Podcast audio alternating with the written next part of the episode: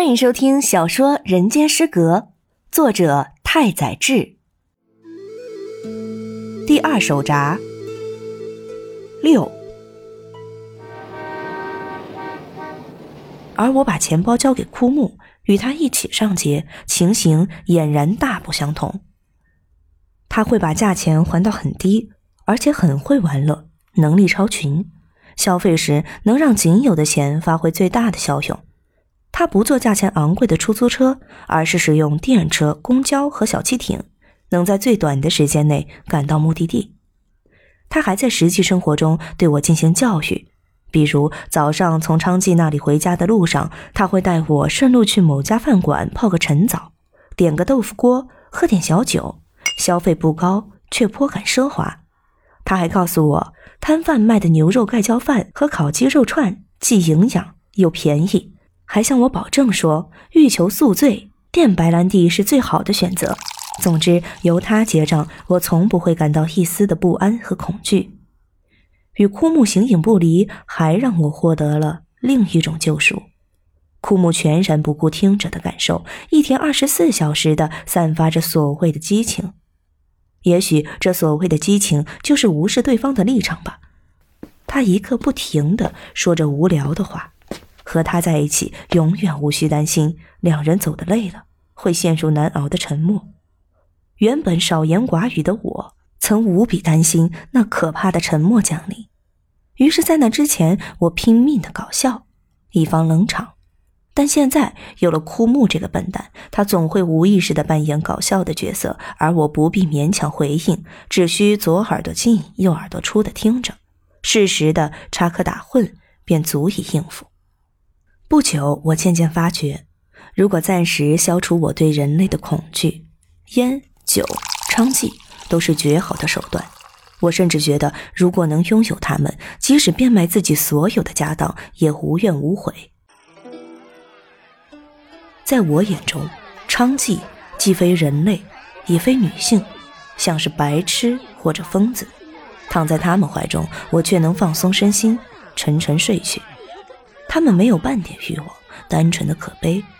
或许我身上有某种气息，能让他们感到同类的亲昵。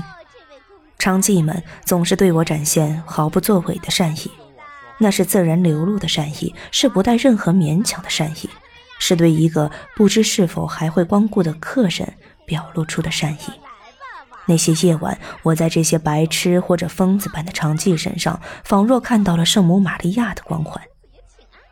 为了摆脱对人类的恐惧，求得一夜安眠，我不断与娼妓会面。在与这群同类一同游戏的过程中，某种讨厌的气场开始充斥在我的身边。这是我未曾想到的后遗症，但这后遗症逐渐浮出水面，越发鲜明。枯木点破这一点时，我一时惊愕，继而深感不悦。在旁人看来，我利用娼妓磨练本领。而且最近明显功力大增，据说在娼妓身上磨练烈焰的本领是最严厉也最富有成效的。我身上已然开始散发着情场老手的气息。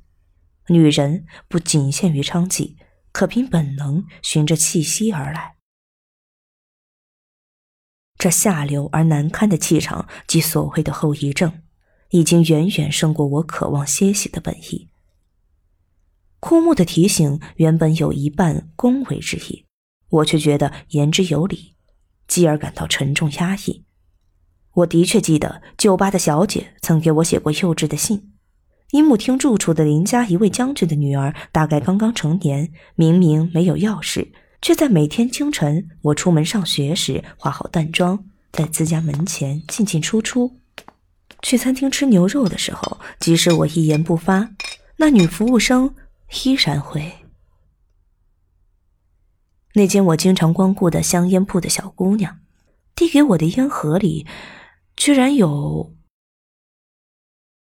去看歌舞伎时，被坐在旁边的人。喝醉的我睡在深夜的电车里时，